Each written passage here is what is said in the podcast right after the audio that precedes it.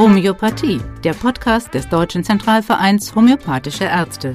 Wir sprechen mit Ärztinnen und Ärzten über Homöopathie und Schulmedizin. Wir reden mit Forschern und Forscherinnen, mit Politikerinnen und Politikern über integrative Medizin und Gesundheitspolitik. Herzlich willkommen zur ersten Folge der Podcast-Reihe des Deutschen Zentralvereins Homöopathischer Ärzte. Heute nähern wir uns dem Thema Vielfalt in der Medizin. Mein Name ist Martina Klöpfer und ich spreche heute mit den beiden Vorständen des Deutschen Zentralvereins Homöopathischer Ärzte, Dr. Michaela Geiger und Herrn Dr. Ulf Rieker. Herzlich willkommen in Berlin. Des Arztes höchster und einziger Beruf ist, kranke Menschen gesund zu machen, was man heilen nennt. Dieses schöne Zitat von Dr. Samuel Hahnemann, dem Begründer der Homöopathie, ist auf ihrer Webseite zu sehen und führt uns auch gleich ins Thema. Frau Dr. Geiger, ich möchte mit Ihnen anfangen. Sie sind Hausärztin, Sie sind Homöopathin und Sie sind Notärztin. Sie fahren also mit Blaulicht durch Neckars-Ulm. Wie passt das zusammen? Homöopathie und Blaulicht. Ja, das passt ganz wundervoll zusammen, denn Homöopathie ist eine wertvolle Therapieoption, die ich ergänzend anwenden kann, im akuten wie auch in den chronischen Fällen. Man muss aber sagen, jede Therapieoption hat ihren Rahmen und ihre Grenzen. Sicherlich ganz besonders in der Akutmedizin. Bei vital bedrohlichen Patienten habe ich sicherlich eine andere Option zu arbeiten. Wir müssen nach wie vor wissen, wann wir welche Methode anwenden. Also das heißt, wie muss ich mir das vorstellen? Das heißt, jemand liegt im Notfallwagen und da überlegen Sie aber nicht, ob es jetzt homöopathisch geht oder mit den üblichen Mitteln, um Leben zu retten. Genau, konventionell arbeiten wir in gewissen Schema und arbeiten das ab und von daher ist da wenig Platz, jetzt äh, Homöopathie zu anzuwenden, aber wir haben ja viele verschiedene Arbeitsmöglichkeiten und Varianzen und somit ist trotzdem die Homöopathie ein wichtiger Baustein in unserem täglichen Tun. Wir kommen darauf später nochmal zurück. Jetzt würde ich ganz gerne Herrn Dr. Rieker vorstellen. Herr Dr. Rieker ist Facharzt für Innere Medizin und hat noch zwei Zusatzbezeichnungen, nämlich Naturheilverfahren und Homöopathie. Warum zwei Zusatzbezeichnungen? Ich glaube, allein geht das ein bisschen durcheinander. Naturheilverfahren, Homöopathie und so. Also, warum? Ja, ich bin Internist und ich bin es von Anfang an sehr gern gewesen, aber es hat mich von Anfang an auch eine gewisse hm, Unzufriedenheit begleitet mit dem, was ich in meinem schulmedizinischen Werkzeugkasten zur Verfügung habe. Und deswegen habe ich mir immer gedacht, wenn ein Patient zu mir kommt und krank ist, ähm, frage ich mich, warum ist dieser Mensch gerade zu diesem Zeitpunkt seines Lebens gerade mit diesen Symptomen krank geworden? Und darauf gab die Schulmedizin eigentlich nie eine wirklich gute Antwort. Also habe ich mich auf die Suche nach Grenzen, nach Nahtstellen in andere Bereiche hineingemacht und bin dabei bei den Naturheilverfahren und dann frühzeitig auch schon bei der Homöopathie gelandet. Das heißt, Sie kombinieren dann, je nachdem, nach Befund, kombinieren Sie beide Möglichkeiten. Im Grunde genommen ist es so, dass eigentlich der Patient vorgibt, was wir äh, machen können und sollen. Ich habe noch nie einen Patienten dazu überredet, jetzt äh, sich der Homöopathie zuzuwenden. Aber wenn ich eine Möglichkeit sehe, aufgrund der klaren Symptome des Patienten, dann mache ich ihm möglicherweise ein Angebot und sage, das könnte homöopathisch gehen. Aber im Grunde genommen ist der Patient derjenige, der es entscheiden muss, was er möchte. Ich sehe, Sie stehen also beide mit den Beinen fest auf dem Boden der konventionellen Medizin, können aber kombinieren mit Homöopathie, ergänzen, wo es Not tut und wie die Situation es mit sich bringt. Aber wie müssen wir uns denn so eine Situation ganz konkret vorstellen? Mögen Sie mal aus der Praxis plaudern. Sehr gerne. Also vorwegschicken möchte ich, dass ich die Familientradition fortsetze, denn mein Großvater und meine Mutter waren beides Homöopathen und somit ist es im Alltagsleben schon eindrucksvoll, wenn man aufgrund von persönlichen Empfehlungen dann irgendwann der Enkel oder der Urenkel oder die Urenkelin äh, in die Praxis kommen mit Themen, mit Alltagsthemen und Erkrankungen, die sie sehr beschäftigen. Und da finde ich sicherlich die chronischen Fälle sehr eindrucksvoll als Beispiel genannt äh, mit schweren chronischen Hauterkrankungen, beispielsweise die Schuppenflechte, wo über Jahre die konventionelle Therapie angesetzt war und man weiß, die Möglichkeiten sind am Anschlag und der Leidensdruck immens hoch. Und äh, somit ähm, derjenige dann sich vertrauensvoll an einwendet und man wirklich erfolgreich, wenn man ja sich so ein Hautbild anschaut, man ist gezeichnet, man wird auch sozial, sozial teilweise geächtet und mit der Arbeit im homöopathischen Kontext der Therapie Linderung verschafft und auch Besserung, sodass dann auch der Mensch ein ganz anderer wird, aufblüht und er eine ganz andere Lebensqualität bekommt. Also man kann mit Homöopathie das Hautbild bei einer Schuppenflechte wirklich verbessern unbedingt auch nachhaltig. Ich habe in meinem Alltagsleben die Erfahrung gemacht, dass durch homöopathische Arzneimittel das Hautbild deutlich verbessert war. Herr Dr. Rieker, ich bin natürlich auch ganz neugierig, wie sich das mit der inneren Medizin verbindet, also Homöopathie und die innere Medizin, konventionelle Medizin, Homöopathie bei den Patienten. Wir hatten es ja schon ein bisschen angedeutet, aber vielleicht mögen Sie es noch ein bisschen ausführen. Ja, gerne. Die innere Medizin ist für mich ein sehr spannendes und sehr breites Feld mit vielen Möglichkeiten, aber eben wie in jedem anderen Fachbereich eben auch ein Feld mit Grenzen. Und ich denke mir, ähm, es ist wichtig, die eigenen Grenzen persönlich und der Methode zu erkennen, weil sie vor Selbstüberschätzung schützt. Homöopathie kommt bei mir in der Praxis eigentlich nur dann zum Einsatz, wenn es erstens der Patient selber wünscht oder wenn ich zweitens beim Patienten Symptome und Symptomkonstellationen erkennen und hören kann, die bei mir auslösen, da könnte es eine homöopathische Arznei tatsächlich geben als Alternative zur Schulmedizin. Ich kann vielleicht mal ein kurzes Beispiel sagen. Es waren liegt schon länger zurück, ein junger 16-jähriger Patient, der seit vier oder fünf Jahren bereits einen deutlichen Bluthochdruck hatte, mit zwei schulmedizinischen Medikamenten eingestellt war. Die Niere war bereits mit 16 Jahren ähm, durch den Bluthochdruck geschädigt, das konnte man im Labor sehen. Ich habe mich gefragt, wie soll das mit diesem jungen Menschen in 10 oder 20 Jahren eigentlich weitergehen? Und dann stellt sich heraus im Gespräch, dass dieser Patient ein Lebensgefühl mit sich trägt, das äh, wohl gebahnt ist durch sein Elternhaus, aber auch dadurch, dass er in der Schule gehänselt worden ist, dass er sich nämlich ständig vorkommt wie ein Versager. Und mit diesem Stresspotenzial, ich bin ein Versager und muss mich ständig beweisen, ging der sozusagen durchs Leben.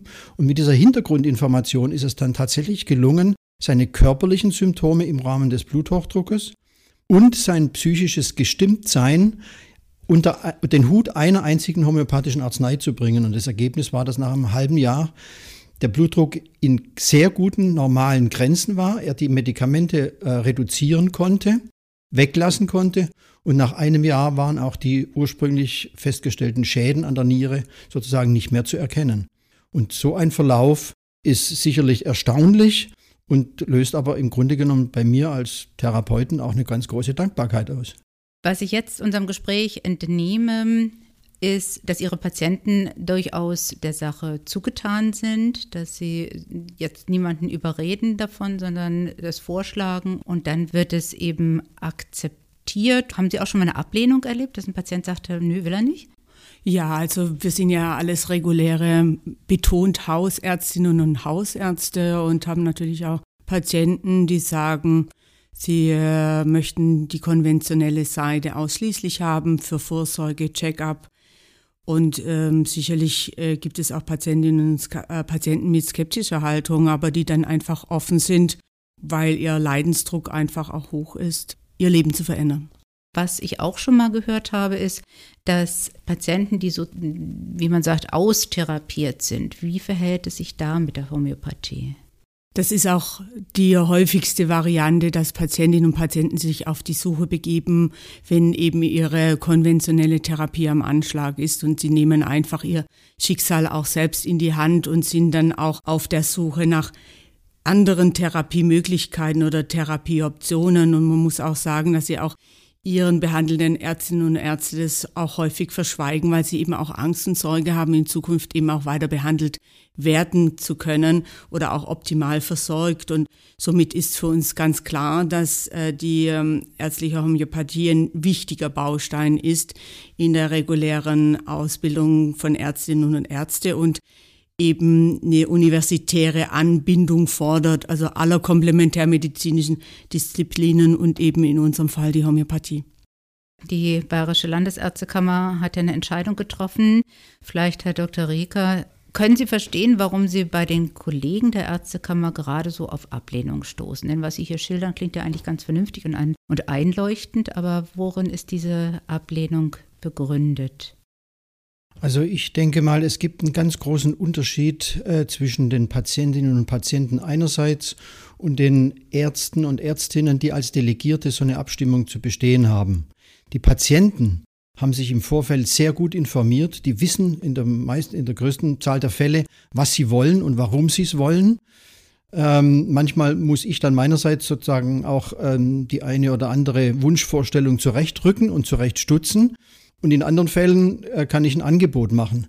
Aber das ist der große Unterschied zu den Kolleginnen und Kollegen, die als Delegierte abstimmen mussten, in Bayern, aber auch in anderen Bundesländern, dass die sich offensichtlich sehr hartnäckig geweigert und gewehrt haben, sich mit der Materie der Homöopathie überhaupt auseinanderzusetzen.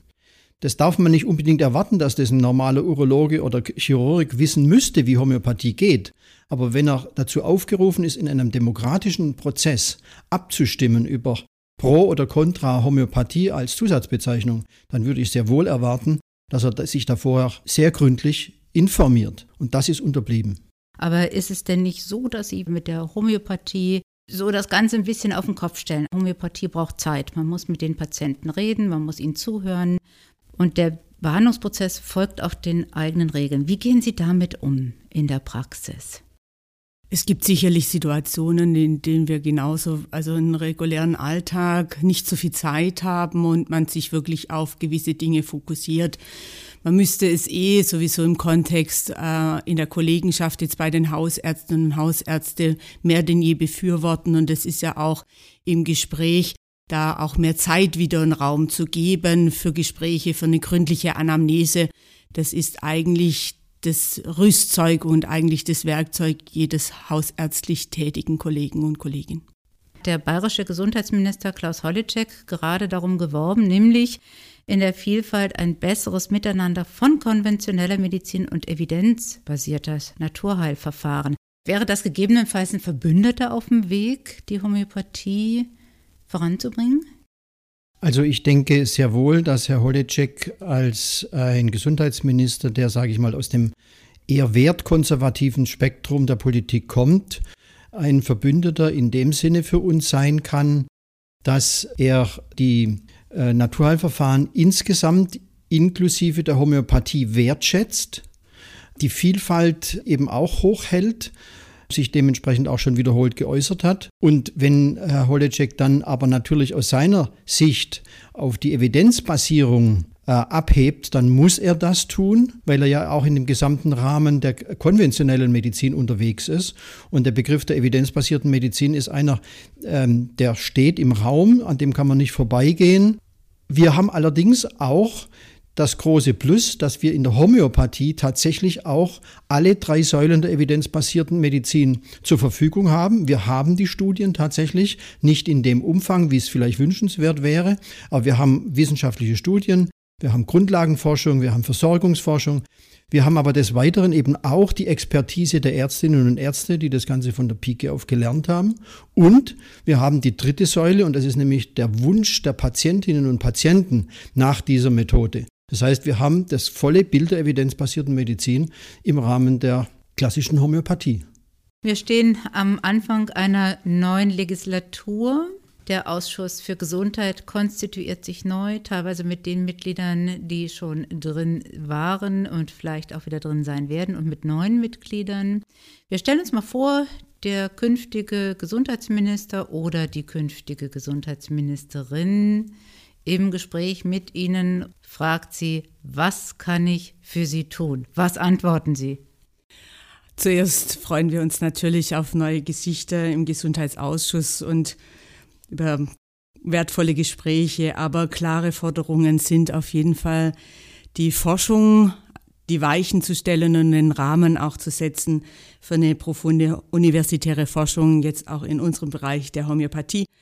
Eine weitere Forderung ist auf jeden Fall die universitäre Ausbildung, die Lehre auszubauen für junge Medizinerinnen und Mediziner, ein wichtiger Punkt. Und natürlich für die Patientinnen und Patienten Homöopathie für alle. Ähm, da kann man einen Blick in die Schweiz werfen nach dem Schweizer Modell, das wir sehr begrüßen. Aber erstmal ist wichtig, den, der Zugang für alle zu gewährleisten. Herr Dr. Reker, haben Sie auch noch einen Wunsch auf dem Herzen? Also ich würde mir wünschen, dass die Menschen, die jetzt gewählt haben, das Recht haben, auch im Falle von Krankheit zu wählen. Dass die Wahlmöglichkeit für Therapien besteht. Also wir wissen aus Umfragen der jüngeren Vergangenheit, dass die Menschen den Wunsch haben, ähm, sich homöopathisch behandeln zu lassen, wenn sie krank sind. Und diesem Wunsch sollte die Politik auch entsprechend begegnen, indem sie die entsprechenden Rahmenbedingungen dafür auch schafft.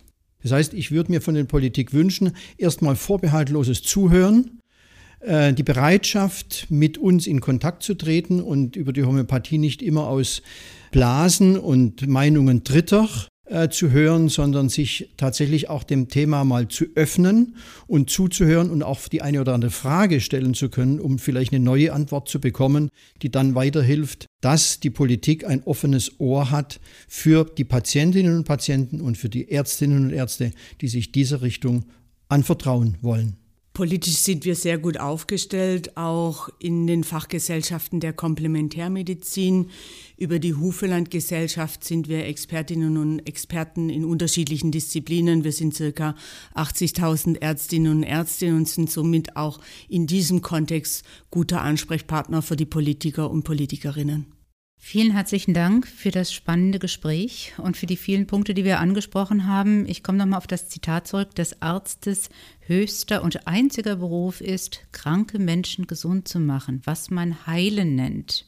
Diesem Thema der Vielfalt haben wir uns heute bei der ersten Folge der Podcast-Reihe gewidmet. Wir wollen die Daumen drücken, dass der Ausschuss für Gesundheit, Homöopathie auf dem Schirm hat. Informationen kann er sich bei Ihnen holen. Frau Dr. Michaela Geiger und Herrn Dr. Ulf Rieger. Ich bedanke mich ganz herzlich bei Ihnen für das Gespräch und freue mich auf ein nächstes Mal.